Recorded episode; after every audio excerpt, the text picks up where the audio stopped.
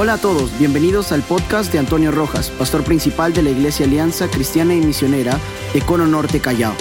Estamos gozosos de que puedas escuchar estos mensajes de parte de Dios que serán de mucha bendición para tu vida y tu familia. Nuestro deseo es que puedas encontrar ese lugar en la presencia de Dios para crecer en familia. Vamos, prestemos atención a este mensaje. Efesios, capítulo número 1, y vamos a tener lectura de los versículos del 1 al 4. Efesios capítulo 1, verso 1 al 4. Dice así la palabra del Señor. Pastor, Pablo, perdón, apóstol de Jesucristo, por la voluntad de Dios, a los santos y fieles en Cristo Jesús que están en Éfeso. Gracia y paz a vosotros, de Dios nuestro Padre y del Señor Jesucristo. Bendito sea el Dios y Padre de nuestro Señor Jesucristo, que nos bendijo con toda bendición espiritual en los lugares celestiales en Cristo, según nos escogió en Él antes de la fundación del mundo para que fuésemos santos y sin mancha delante de Él. Vamos a orar. Señor, queremos agradecerte porque este día, Señor, Hemos determinado buscar tu rostro, alabarte, Señor, porque creemos, Señor, que tú te vas a manifestar a través de tu palabra y nos vas a hablar de manera especial. Y conforme a nuestra necesidad, Señor, sigue ordenando nuestros pensamientos, nuestros sentimientos, porque queremos determinar cada día hacer tu perfecta voluntad, que es buena, es agradable y es perfecta. Aquí estamos, Señor, los escogidos, los redimido, Señor, tu pueblo, Señor, para escucharte. Háblanos a través de tu palabra. Usa tu siervo, te lo pedimos en el nombre de Jesús. Amén y amén. Iglesia del Señor, preparémonos para escuchar la voz de Dios. Gracias, mi amor. Bueno, antes de felicitar al pastor Oscar por ese grandioso resumen que estamos seguros que nos va a ayudar mucho en lo que venimos a compartir en esta mañana. Recuerden que cada domingo estaremos hablando sobre la naturaleza de la iglesia en base a las epístolas eh, y las cartas de Pablo. El día de hoy estaremos hablando eh, sobre ah, Efesios. El próximo domingo será Filipenses, el siguiente domingo será Colosenses, el siguiente domingo primera y segunda Tesalonicenses y el último domingo será primera y segunda de Timoteo. Estamos estudiando todos los libros de la Biblia y espero que usted lo esté disfrutando porque creo que es una bendición poderosa. Cuando empezamos el año veíamos tan difícil que pudiéramos llegar al Nuevo Testamento. Hermanos, ya estamos en el Nuevo Testamento y prácticamente estamos ya avanzando hasta terminarlo. Así que creo que tenemos que seguir estudiando. Si usted ha leído el libro de Efesios, muéstrenos una señal, por favor, allí en la transmisión, diga sí, no, leí, misión cumplida. Y si aquí alguno leyó el libro de los Efesios, de repente puede dar un aplauso y de esa manera sabremos, ajá, el sonido está, está intenso. Quiere decir que la mayoría ha leído. Bueno, el libro de los Efesios es un libro de solo seis capítulos. Se puede leer en una hora, a lo mucho, si es que alguien tiene lectura lenta. Pero creo que es un libro que muy rico en doctrina también y que estoy seguro que los que lo hemos leído lo hemos disfrutado. Es para leerlo una, dos, tres y hasta varias veces para poder rescatar algún tesoro precioso. Hoy quiero hablarles acerca de la iglesia del Dios viviente. La iglesia del Dios viviente. Si tuviéramos que hacer la pregunta, ¿qué reflexiones encontramos en la carta a los Efesios sobre el tema de la naturaleza de la iglesia? Tendríamos que decir que la iglesia es como un cuerpo perfectamente unido, como un edificio bien construido con buenos cimientos, una, como una esposa unida por amor a su marido, como un soldado unido a su ejército por convicción.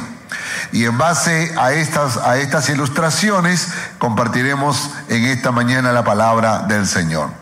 Éfeso tenía una población de medio millón de personas allá por el siglo II. Era la capital de la provincia romana de Asia y residencia oficial del gobernador.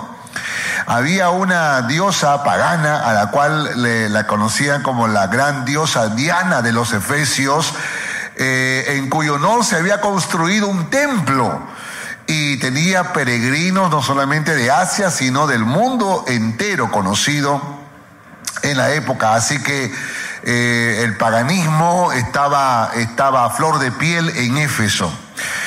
Pablo, eh, cuando escribe la carta, él declara que estaba prisionero durante el tiempo que, escribió la carta, estaba prisionero, lo cual nos hace pensar entonces eh, que fue escrito durante su primer encarcelamiento de Pablo en Roma, cerca de los años 60 a 62. Por eso se le conoce como la, la epístola de la prisión, entre otras más, las epístolas de la prisión.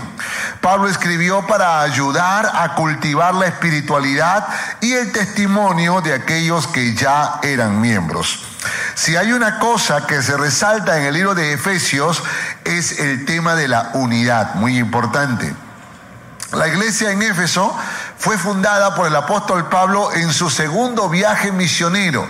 Si usted, volviendo a casa, lee Hechos capítulo 18, usted verá allí en su segundo viaje misionero como el apóstol Pablo, en una travesía, y aquí está el mapa, en una travesía muy larga, llega hasta Éfeso, y allí se queda un breve tiempo para evangelizar y para plantar la iglesia.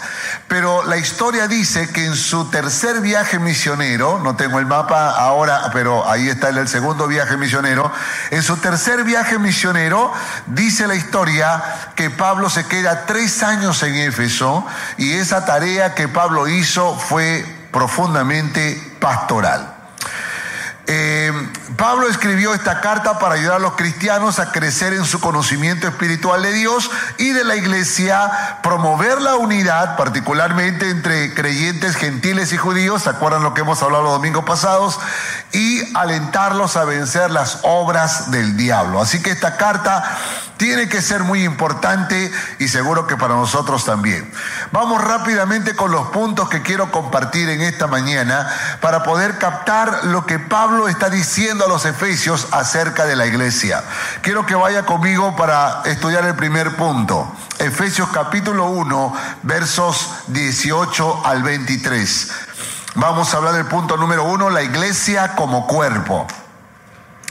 Hechos 1, 18 al 23. Dice, alumbrando los ojos de vuestro entendimiento para que sepáis cuál es la esperanza a que Él os ha llamado y cuáles son las riquezas de la gloria de su herencia en los santos y cuál la supereminente grandeza de su poder para con nosotros los que creemos según la operación del poder de su fuerza, la cual operó en Cristo, resucitándole de los muertos y sentando a su diestra en los lugares celestiales, sobre todo principado y autoridad y poder y señorío y sobre todo nombre que se nombra, no solo en este siglo, sino también en el venidero.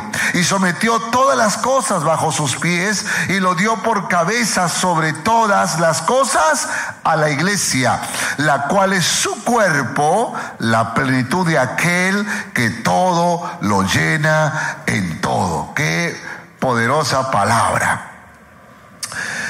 Entonces, la primera figura que el apóstol Pablo nos deja en este primer capítulo es la iglesia como un cuerpo un cuerpo, un cuerpo viviente. El texto nos dice que eh, la oración de Pablo es para ser alumbrados, para ser iluminados con la sabiduría de Dios, ¿no? Para poder entender. ¿Entender qué? Tres cosas. Uno, la esperanza la esperanza del llamado. Hemos sido llamados por Dios. ¿Cuántos dicen amén? Eh, entonces, a, una esperanza. ¿Cuál es la esperanza? Estar con Él por la eternidad. ¿Cuántos dicen amén a esto? La esperanza del llamado. Para que entendamos, dice, para que entendamos la riqueza de la herencia Y esto me gusta porque yo creo que a veces nosotros los cristianos no estamos conscientes acerca del tesoro que hemos recibido. Pablo dice, somos vasos de barro y que hemos recibido un tesoro precioso que es el Espíritu Santo. El Espíritu Santo que nos lleva de gloria en gloria, de victoria en victoria. El Espíritu Santo que nos hace recordar que somos hijos de Dios. Amén. El Espíritu Santo que nos ayuda a, poder vencer la acechanza del diablo, los deseos de la carne, la vanagloria de la vida. El Espíritu Santo que nos guía a toda verdad. ¿Cuántos dicen amén a esto? Entonces, cuando somos iluminados por la sabiduría de Dios, no solamente tenemos conciencia de que tenemos vida eterna y que estaremos un día con Dios, gracias hermana, que es la esperanza de nuestro llamado, sino también la riqueza de la herencia. Somos ricos en Cristo Jesús. ¿Cuántos dicen amén? Dice la palabra del Señor que Jesús se hizo pobre para que nosotros fuésemos... Uy, dígalo como rico, por favor. Que Jesús se hizo pobre para que nosotros fuésemos enriquecidos. Dígale que está a su lado, somos ricos. Y no lo sabías, ¿verdad? Pero también para ser alumbrados con la grandeza de su poder, para que podamos entender que hay, que, que, su poder es grande, que su poder es maravilloso. Y esto es algo que tenemos que repetirlo siempre, mis hermanos. A veces quisiéramos que el poder de Dios actúe siempre, todo el tiempo, y que Dios prospere, que Dios sane, que Dios haga el milagro, pero créeme que cuando las cosas no suceden como se lo pedimos a Dios, no es porque Dios no tiene poder, es porque Dios tiene otros planes. Y creo que los padres eh, sabemos mucho de esto. Porque a veces cuando los hijos están niños, aun cuando están adolescentes y quizás cuando ya están jóvenes, quieren siempre algo. Papá, yo quiero esto. Mamá, yo quiero esto. Pero nosotros los papás nos toca muchas veces decidir. Y decimos no siempre sí. Muchas veces decimos, ah, que hay varios papás. Muchas veces decimos no. Y otras veces decimos espera. Y cuando los hijos escuchan un no de papá, un no de mamá, muchas veces piensan que papá no lo ama, ¿no? Que mamá no la ama. Muchas veces piensan que, no tiene eh, el corazón para ayudar. A veces pensamos lo mismo de Dios. Pero Dios dice, no, tengo planes para ti. Tengo planes distintos. O sea que la grandeza de su poder es la convicción de que yo sé que Dios tiene poder, aunque no siempre actúa como yo quiero. Porque no solo es poderoso, sino Él es soberano. Amén. Entonces, la sabiduría del Señor nos ilumina para poder entender. Y Pablo dice, tenemos que entender que somos miembros de un reino maravilloso, inconmovible, eh, eh, sobrenatural, que no pertenece a esta nación y a esta ciudad.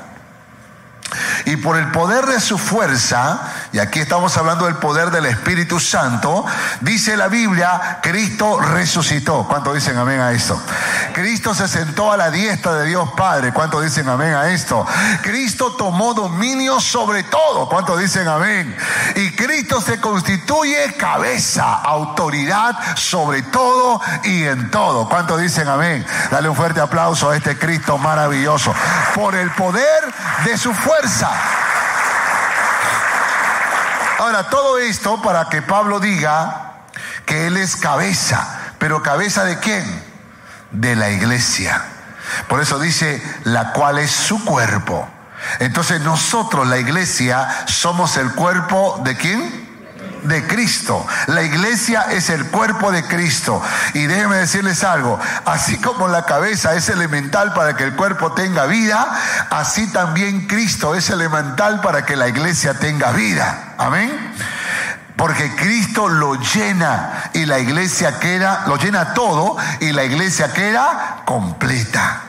Claro, no podemos nosotros eh, eh, pensar en un cuerpo sin cabeza. Aunque yo tengo una historia bien terrible, casi, casi de terror. Eh, recuerdo que un día mi madre decidió preparar un arroz con pato y se le ocurrió comprar el pato vivo y contrató a una vecina del barrio para matar al pato. Resulta que la vecina que era experimentada parece ser que se le rebaló el pato justo cuando le voló la cabeza y el pato comenzó a correr sin cabeza y toda la sangre por, por todos lados. Fue terrible. teníamos que siete años, ocho años con, mis, con los otros primitos y fue de terror. Hasta nombre le habíamos puesto al pato cuando lo veíamos en la casa, pero ahora, ahora el pato sin cabeza por cualquier lado. Así es la iglesia que no reconoce a Cristo como la cabeza. Entonces, eh, camina por cualquier lado, hace lo, se mete en cualquier problema, en cualquier situación, porque anda sin cabeza. Dile que está a su lado, tu cabeza es Cristo. No seas como el pato, dile así. En esta diapositiva que viene a continuación, hay un dibujo que hizo un niño tratando de explicar que Cristo es la cabeza de la iglesia, así que me pareció muy graciosa. Algo así podría ser, ¿no? Algo así. Pero es importante que tenemos que recordar que cuando decimos que la iglesia es como un cuerpo, estamos diciendo que nuestra autoridad es Cristo Jesús. Que no somos dueños de nuestras vidas, sino que le pertenecemos a, a Cristo. Amén. Así como los miembros de un cuerpo están sujetos a las órdenes de una cabeza, del cerebro, así también nosotros a Cristo. ¿A quién tú obedeces? Esto es muy importante, ¿no?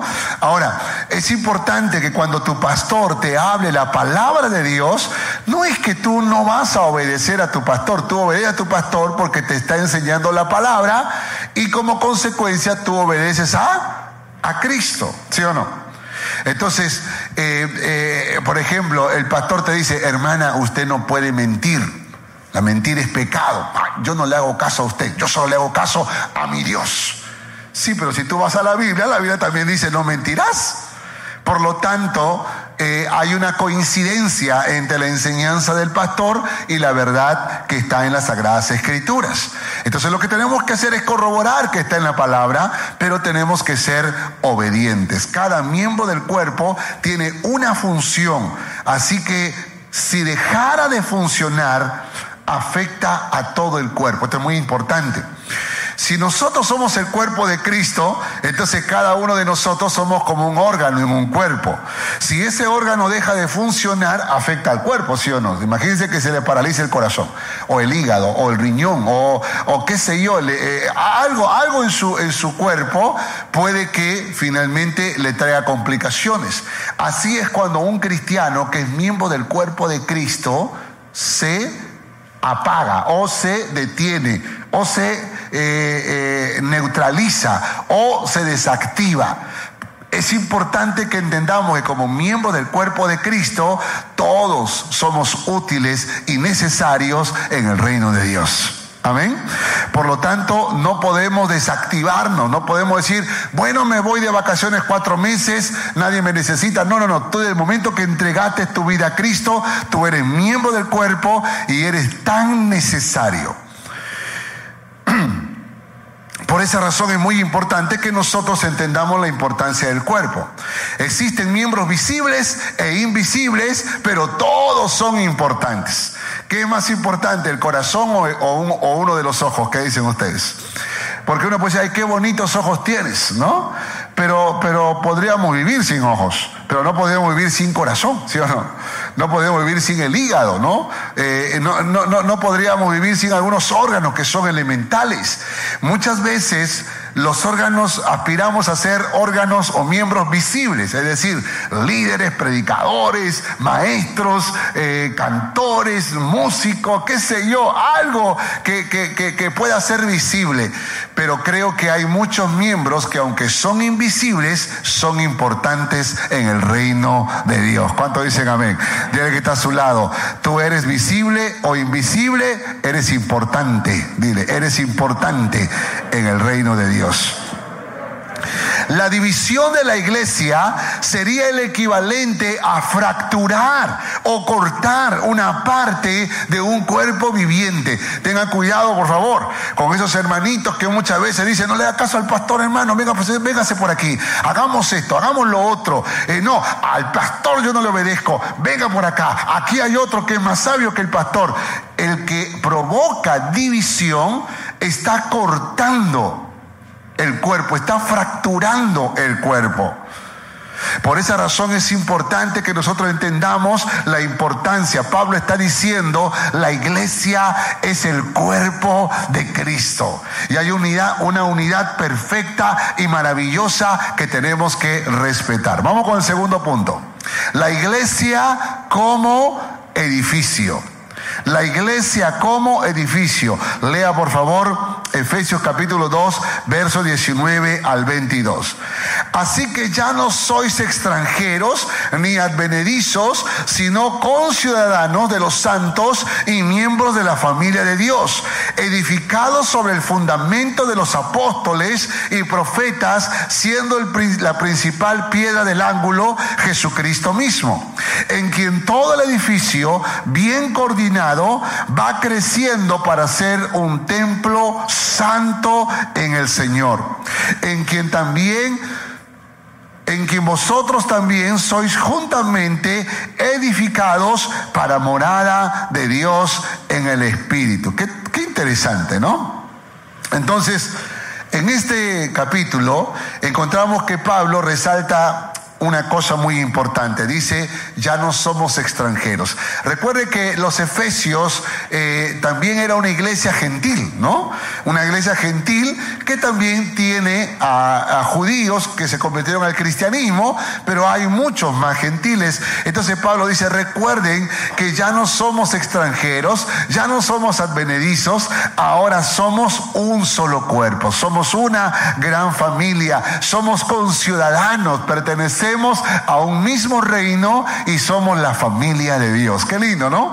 Pablo siempre está retando a la iglesia a entender que somos una unidad. Y, pone ahora la figura del edificio. Eh, dice, edificados ¿no? Edificados, que significa enseñados por los apóstoles y los profetas. Y esto es muy importante entenderlo, que la iglesia eh, fue, estuvo edificada por los apóstoles y los profetas, que eran los, los principales, estos que recibieron de Cristo el Evangelio y ahora estaban pastoreando la iglesia. Yo creo que hay una cosa muy importante que tenemos que saber escuchar a nuestros pastores. Y aquí es donde creo que la unidad eh, eh, se hace más fácil. Pero cuando uno escucha a un pastor de, qué sé yo, un famoso que está en YouTube, o, o pastor de otra iglesia, con, tal vez con otra doctrina, puede que lo confunda.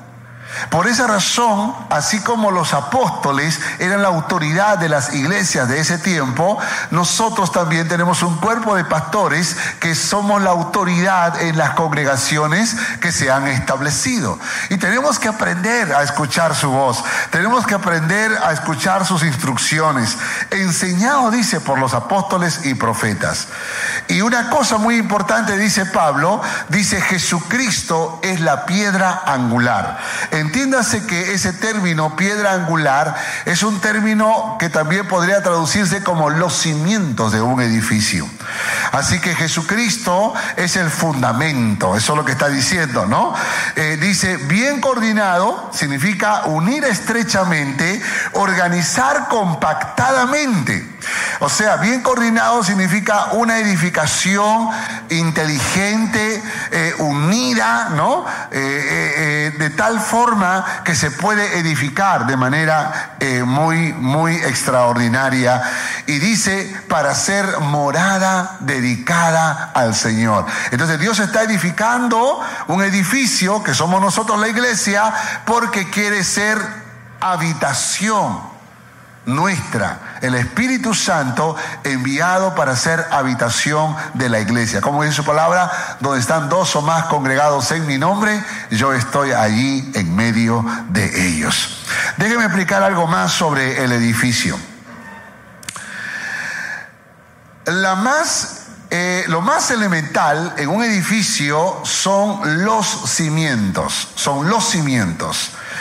Cristo es el fundamento de la iglesia. Hay una figura allí de las torres eh, eh, Petronas, que está en Malasia, uno de los países, uno de los edificios, perdón, más grandes en el mundo entero. Y y noten que la construcción de 452 metros tiene como fundamento 120 metros. O sea, cuanto más alto edificamos hacia arriba, tenemos que tener un fundamento más profundo. Si los cimientos de ese gran edificio sería solo de unos 10 metros, puede que ese edificio esté mal construido y puede que en cualquier momento colapse. Para que un edificio pueda subir muy alto, tiene que bajar más profundo. 120 metros para 450 metros. Escuche esto, por favor. La razón por la cual no podemos crecer demasiado es porque probablemente nuestro fundamento no es profundo. En la medida que nosotros conozcamos a Cristo, en la medida que nosotros entendamos la obra de Cristo a favor de nuestras vidas, nuestros cimientos serán más profundos. El apóstol Pablo dice, yo sé en quién he creído, eh, nada me apartará del amor de Dios. ¿Por qué Pablo tenía tanta convicción? Porque sus cimientos eran profundos. Él conocía al Señor, de tal manera que su edificio, su construcción fue muy grande. Llegó a ser un gran predicador, un gran maestro de la palabra, un fundador de iglesias, un gran hombre de Dios. ¿Cuántas veces hay gente que se ha lanzado al pastorado, se ha lanzado a las misiones, a liderazgos importantes en la iglesia y solo duraron un año, solo duraron dos años, quizás se apartaron de los caminos del Señor? Y uno dice, pero ¿cómo? Si fue un pastor, ¿cómo si fue un ministro? ¿Cómo si fue un tutor? ¿Cómo es posible que ahora se haya apartado? Lo que pasa es que sus cimientos no fueron profundos. ¿Qué tenemos que decir esas personas que no conocían verdaderamente a Jesús? Profundamente a Jesús. Quizás lo conocían un poco, pero no profundamente. Pablo dice, yo sé en quién he creído. ¿Usted sabe en quién ha creído? Dígale al que está a su lado, yo sé en quién he creído. Y dígalo con convicción, por favor.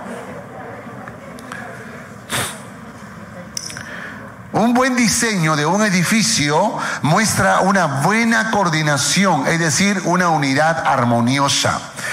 De hecho que hay diseños y diseños, ¿no? La arquitectura es variada hoy en día, pero es increíble que hay una unidad en esos diseños.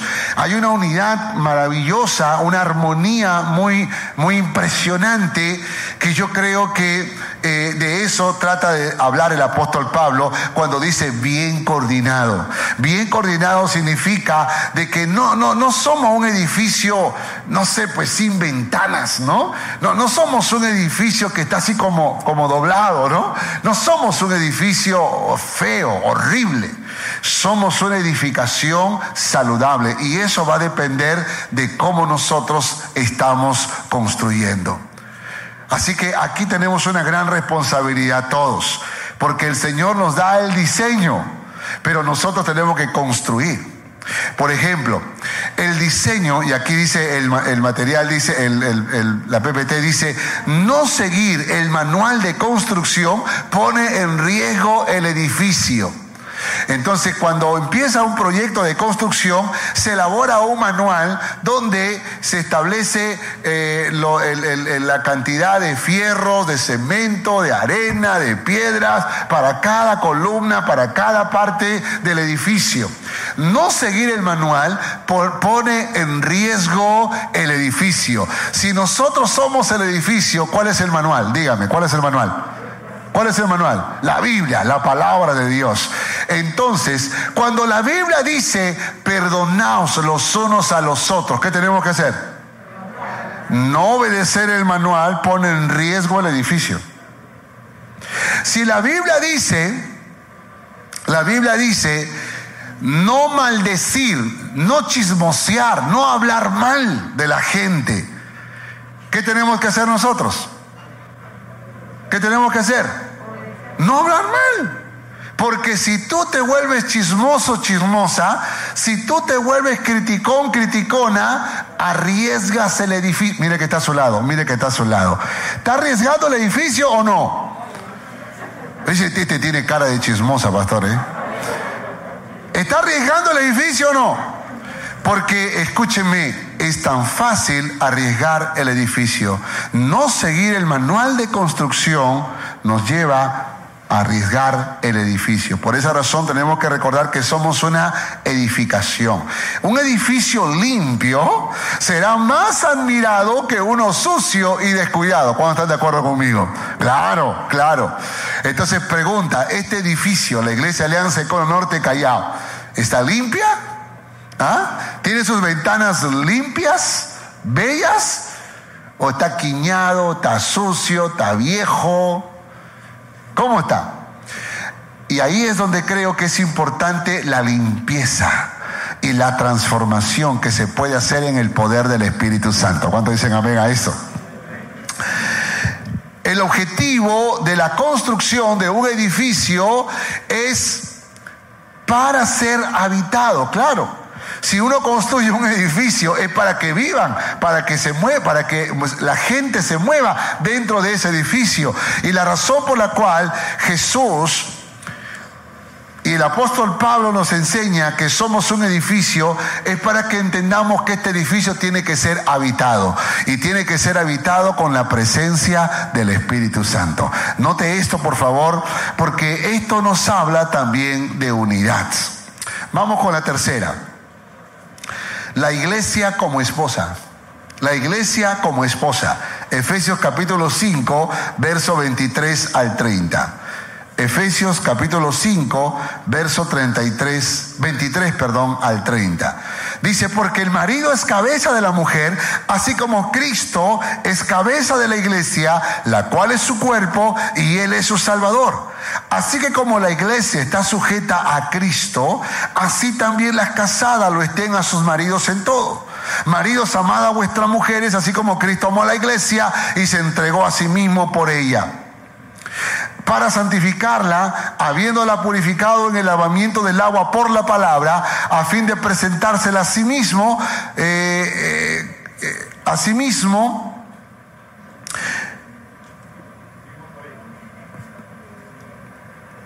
una iglesia gloriosa que no tuviese mancha ni arruga ni cosa semejante, sino que fuese santa y sin mancha. Así también los maridos deben amar a sus mujeres como a sus mismos cuerpos. El que ama a su mujer, a sí mismo se ama, porque nadie aborreció jamás su propia carne, sino que la sustenta y la cuida, como también Cristo a la iglesia, porque somos miembros de su cuerpo, de su carne y de sus huesos.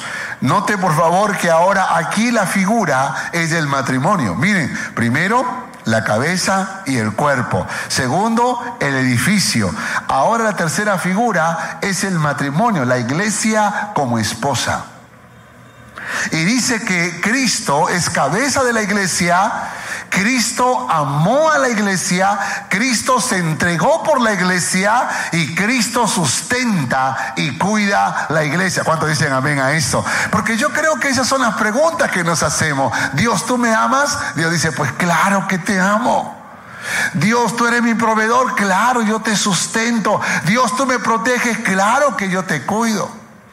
Y aunque el apóstol Pablo está tratando de revelar la naturaleza de la iglesia, de paso está poniendo el desafío a los que somos esposos.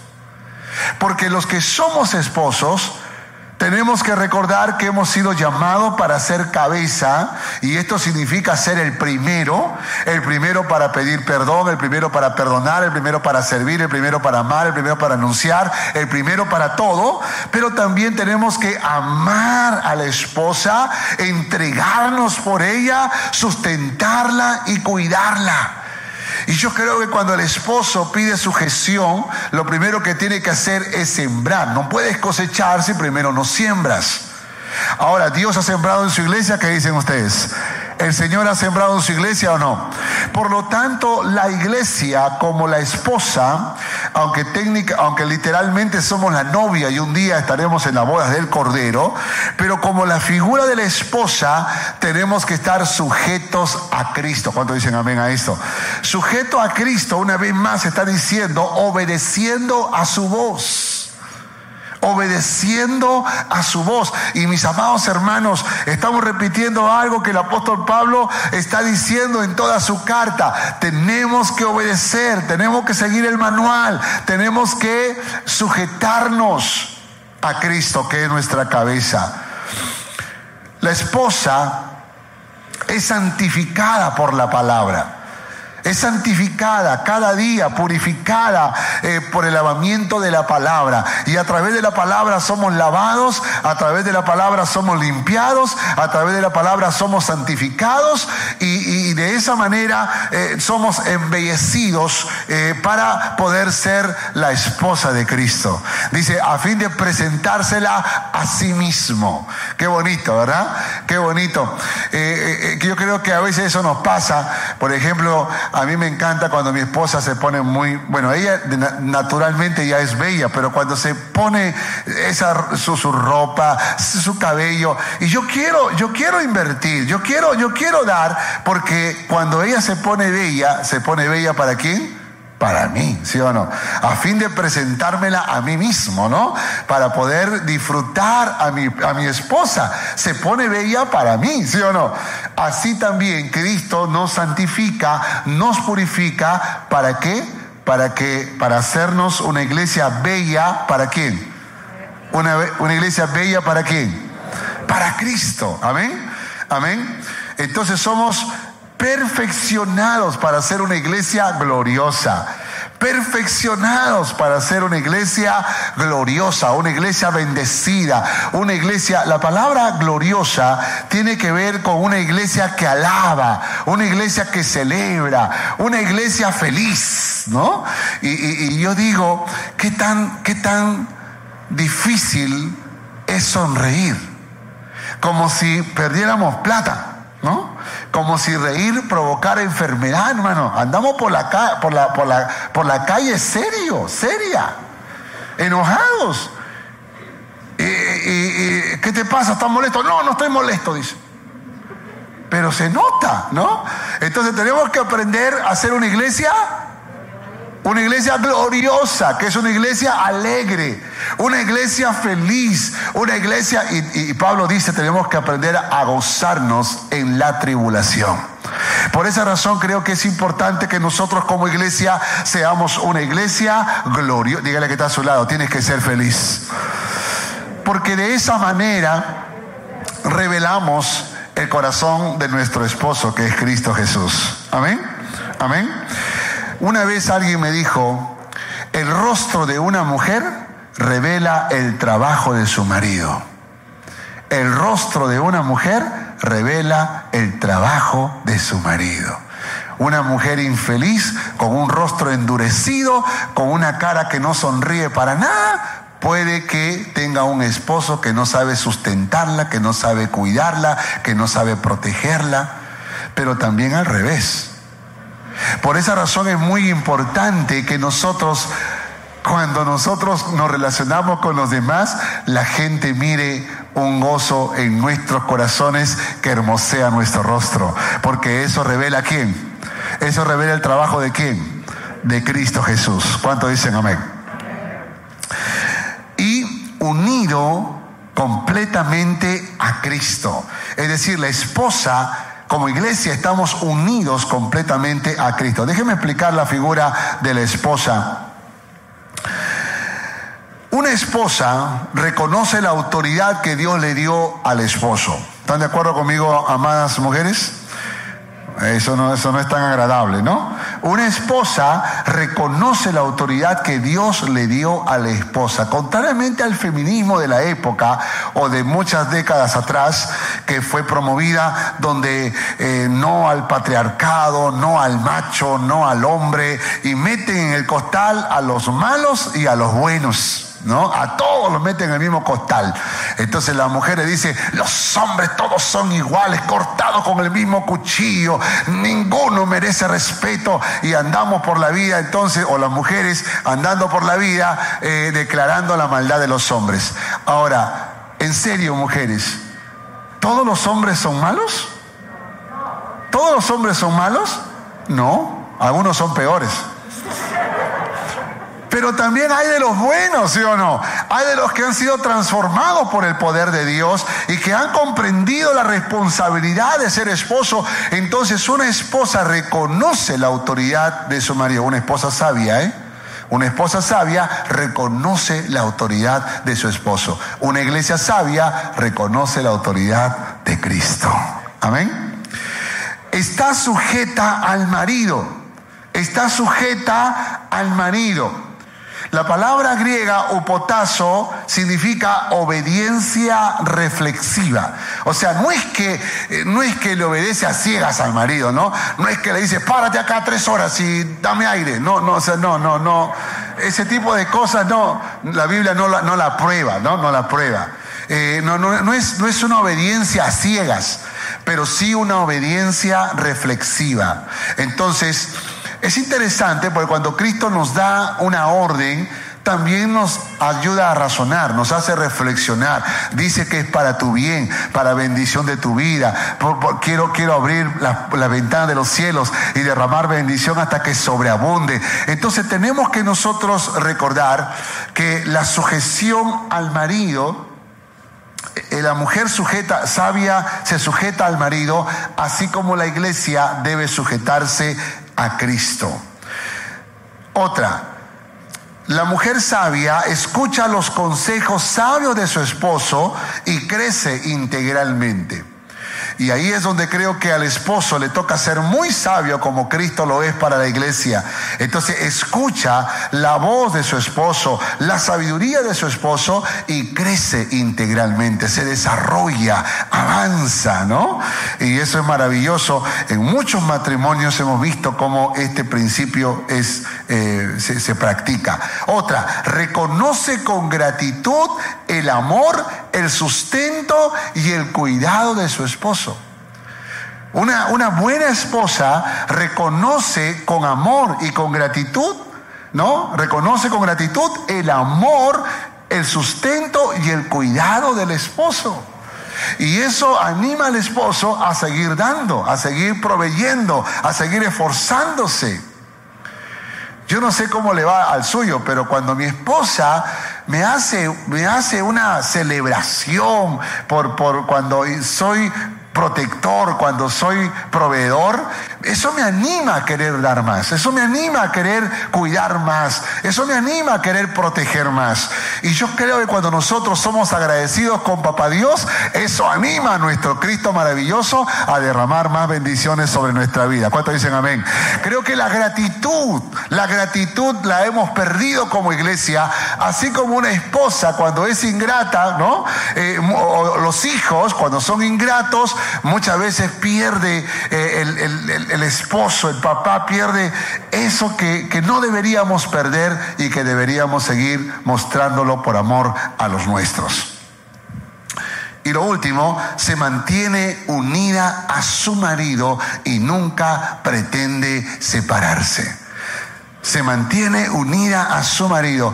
Dice, eh, como dice el texto? El texto dice, porque somos miembros de su cuerpo, de su carne y de sus huesos.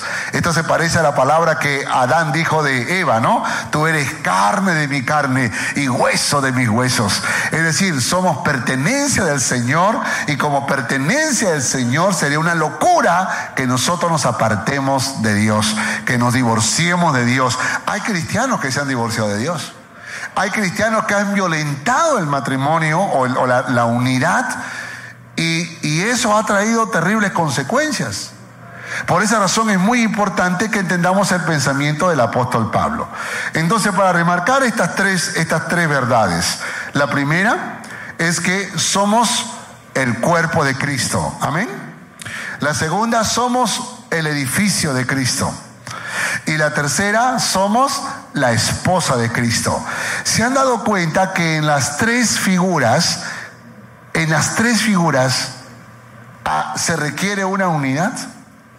¿Se han dado cuenta que el énfasis del apóstol Pablo en las figuras es que el cuerpo está unido para que exista, el edificio tiene que estar bien unido, bien concertado, bien coordinado para que pueda tener una buena apariencia y el matrimonio tiene que estar unido eh, perfectamente para que pueda funcionar. Esa unidad es la unidad que Pablo está demandando de la iglesia. Una unidad que ya no tiene que ver con, con si me gusta o no me gusta. Tiene que ver con una obediencia a Dios. La iglesia, hermanos, la iglesia existe no para que nosotros pensemos como nosotros querramos o hagamos como se nos ocurra. La iglesia existe para poder ser eh, el cuerpo de Cristo, el edificio de Dios y la esposa del Señor. Amén. Y eso nos reta a nosotros a preguntarle a nuestro Cristo maravilloso qué tenemos que hacer. No es a tu manera, no es a mi manera, sino a la manera de Dios. ¿Cuántos dicen amén a esto? Tiene que estar a su lado, no es a tu manera, es a la manera de Dios. La iglesia como soldados, como soldados. Efesios capítulo 6, verso 11.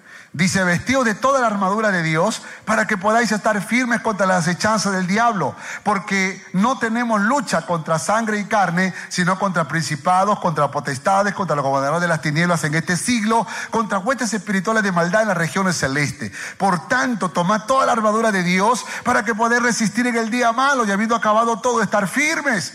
Estad pues firmes, ceñidos vuestros lomos con la verdad y vestidos con la coraza de justicia y calzados los pies con el apresto Evangelio de la paz. Sobre todo tomad el escudo de la fe con que podáis apagar todos los dardos de fuego del maligno y tomad el yelmo de la salvación y la espada del Espíritu que es la palabra de Dios. Dice la palabra toda la armadura.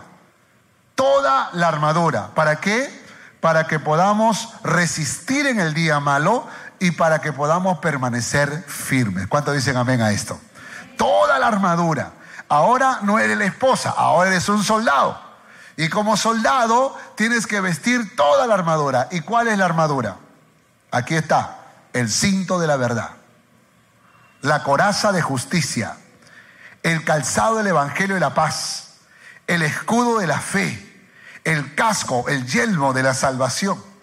Y la espada del Espíritu, que es la palabra de Dios. Nota, por favor, verdad, justicia, paz, fe, salvación o convicción de salvación y palabra de Dios. Si nosotros somos verdaderos soldados de Cristo, esto es lo que va a aflorar en nosotros. Siempre diremos la verdad y siempre viviremos en la verdad. Esto es muy importante, porque todos tendemos a ser mentirosos. Pero un verdadero soldado de Cristo vive en la verdad. Pero también hace justicia. No es justiciero, menos vengativo, pero es justo. Es justo en toda su manera de vivir. Pero también es un pacificador. Por el Evangelio de Jesucristo vive en paz y promueve la paz pero también es una persona que tiene una fe con la que apaga los dardos del enemigo, una fe inquebrantable, una confianza en Dios, pero también una convicción de que es hijo de Dios, de que es hija de Dios, de que está salvo. Y el casco representa eso que el enemigo quiere meter en la cabeza, pero nunca va a poder atacarlo porque tú vives convencida, vives convencido que tú eres un hijo de Dios. Y la espada, el arma ofensiva, que es la palabra de Dios. Qué tremendo. Permítame rápidamente ir a las figuras ahora. Un buen soldado obedece a las órdenes de su capitán. ¿Cuántos dicen amén a esto? Un buen soldado obedece a las órdenes de su capitán. ¿Cuántos soldados hay aquí? Obedecen a la orden de su capitán. Un buen soldado renuncia a todo para honrar al que lo tomó por soldado. Esto es importante. Un soldado, un buen soldado, renuncia a todo para honrar al que lo tomó por... ¿Quién te tomó por soldado? ¿Quién te tomó por soldado? Y tú tienes que renunciar a todos los placeres del mundo, el pecado y aún a cosas buenas que pueden estar impidiéndote que seas un gran hombre de Dios, una mujer de Dios. Dígame si domingo es difícil levantarse temprano. ay, uno siente, bueno, bueno, hay gente que podemos levantarnos rápido, pero hay algunos que ah, se le envuelve, se, para y las, la colcha lo envuelve. Pues, eh, y, yo digo que hay, que hay que renunciar, ¿sí o no? Hay que morir por, por amor al que te tomó por soldado. Amén. Diga que está soldado, tú eres un soldado, díganselo. Un buen soldado sabe quién es el enemigo y solo pelea contra el adversario. Oiga, oiga, oiga, escuche esto por favor, porque esto es una promoción a la unidad. ¿eh? Un buen soldado, un buen soldado sabe quién es el enemigo y solo pelea contra el adversario. ¿Quién es tu enemigo? ¿Quién es tu enemigo? ¿Tu esposo? No. ¿Quién es tu enemigo? El diablo. A veces se parece. Pero no. Entonces el diablo es tu enemigo. El mundo es tu enemigo. La carne, tú, tú misma, tú mismo eres tu enemigo. ¿El que está a tu lado es tu enemigo?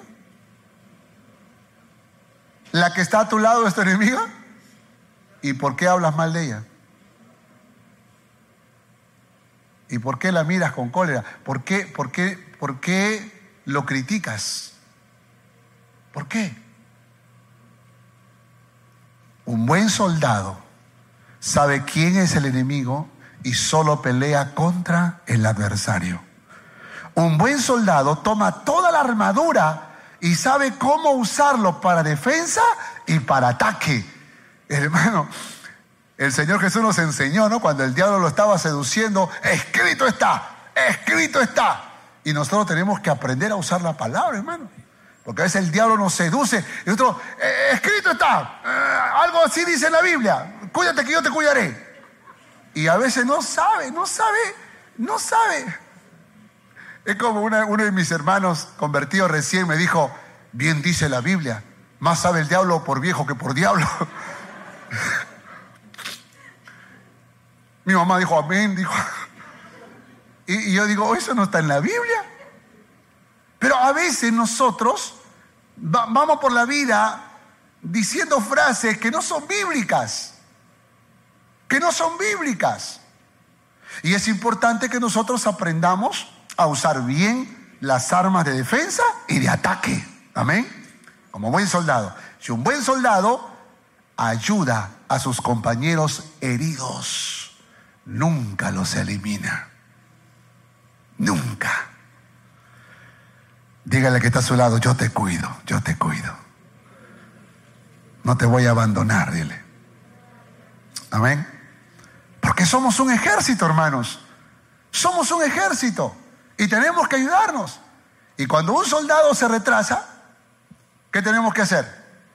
Vamos, tú puedes.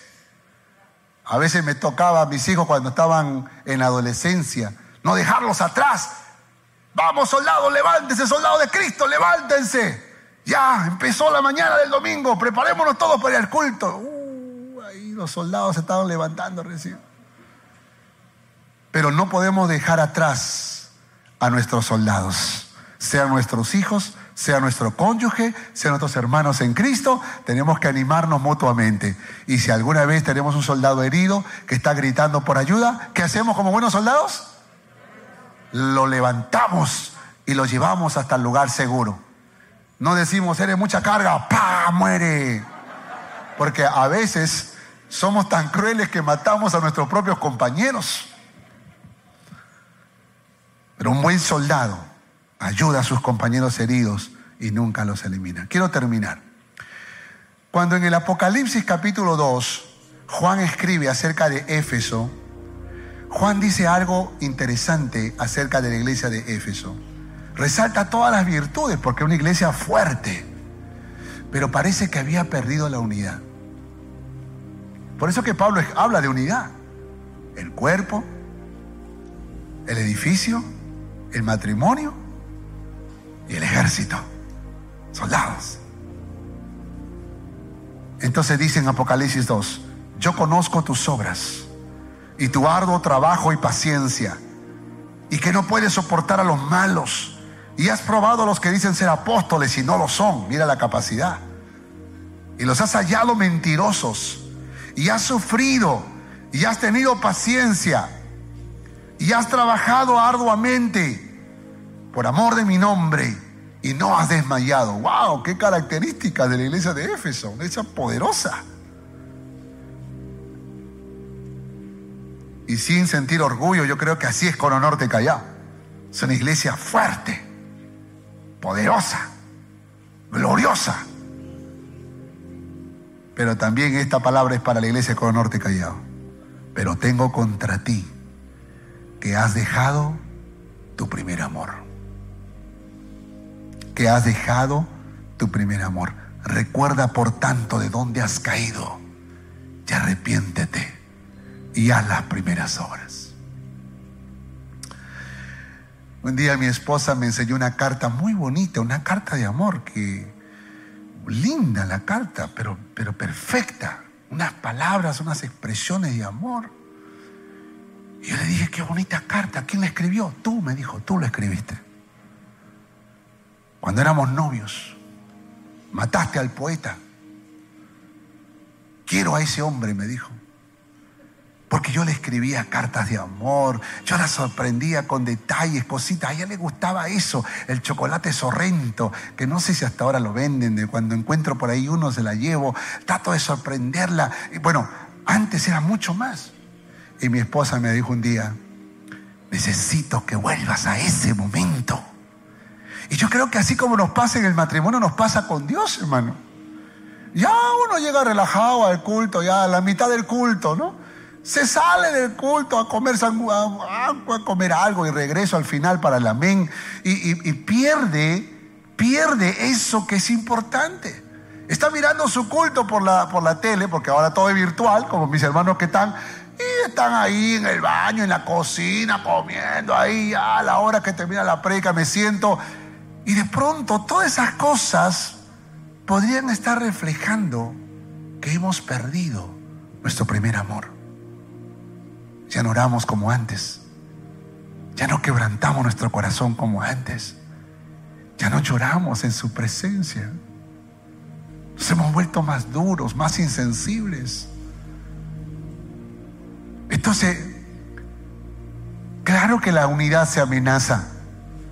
Claro que la unidad está amenazada, está en peligro, porque el vínculo que hace que estemos unidos es el amor. ¿Se acuerdan lo que dijo Pablo? Unidos en el vínculo del amor.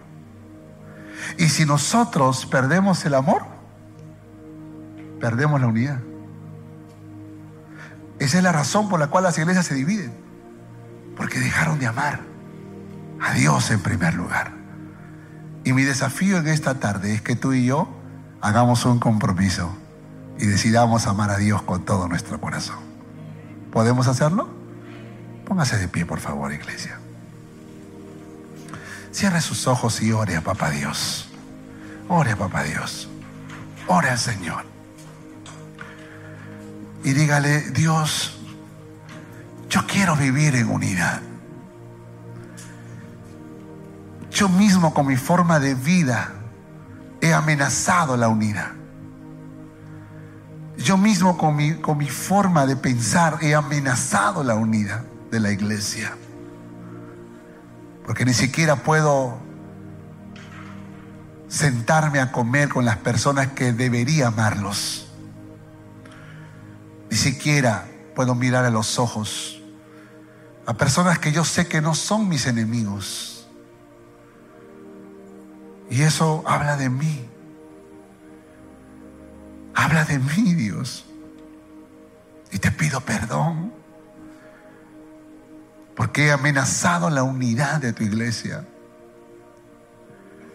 He perdido el primer amor. Y tú me invitas a un retorno a ese primer amor, así que te ruego que me perdones. Por favor, límpiame. Quiero hacer las primeras obras.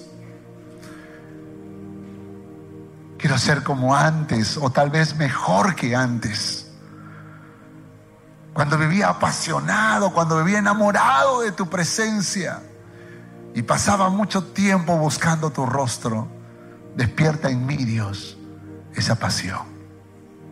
Te lo ruego. Esperamos que este mensaje haya sido de bendición para tu vida. Gracias por escuchar este podcast. Si deseas más información, visítanos en www.familiasrestauradas.org. Que Dios te bendiga.